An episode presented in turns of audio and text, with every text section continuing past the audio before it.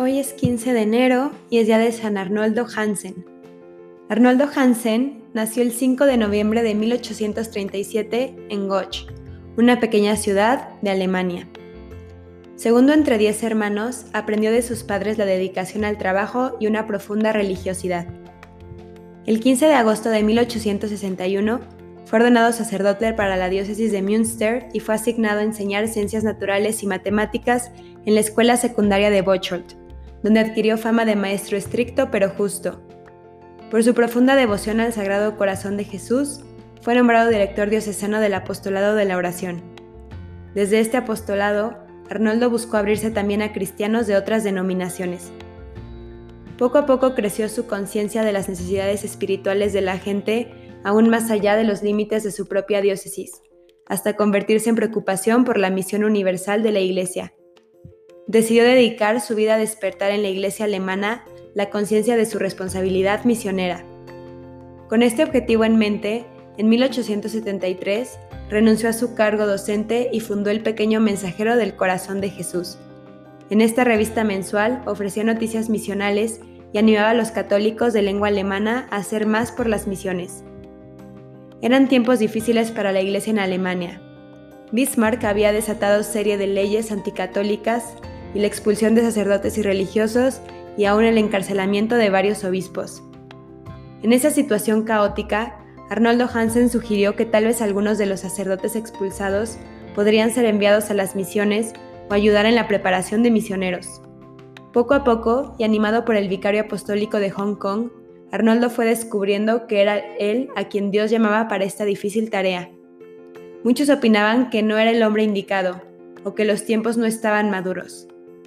El Señor desafía nuestra fe a realizar algo nuevo, precisamente cuando tantas cosas se están derrumbeando en la iglesia, fue la respuesta de Arnoldo.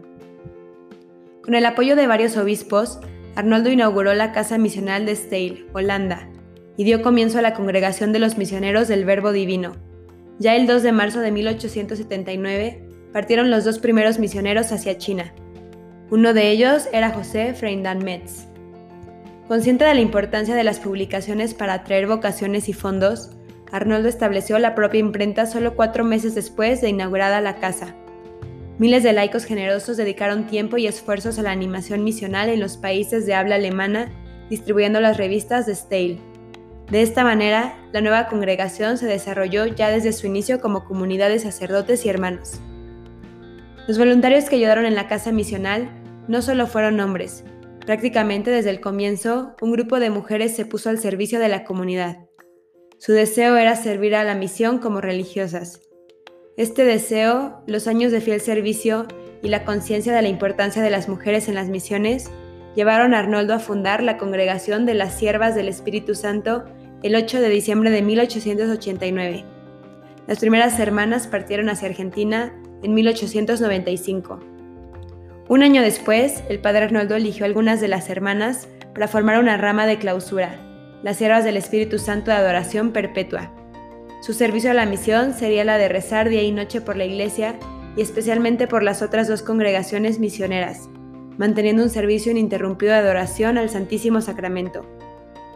Arnoldo murió el 15 de enero de 1909. Su vida fue una permanente búsqueda de la voluntad de Dios, de confianza en la providencia divina y de duro trabajo. Que sea para nosotros un ejemplo de vida cristiana, confianza en la providencia, pero trabajo sin cesar por el reino de Cristo, así sea. San Arnoldo Hansen ruega por nosotros.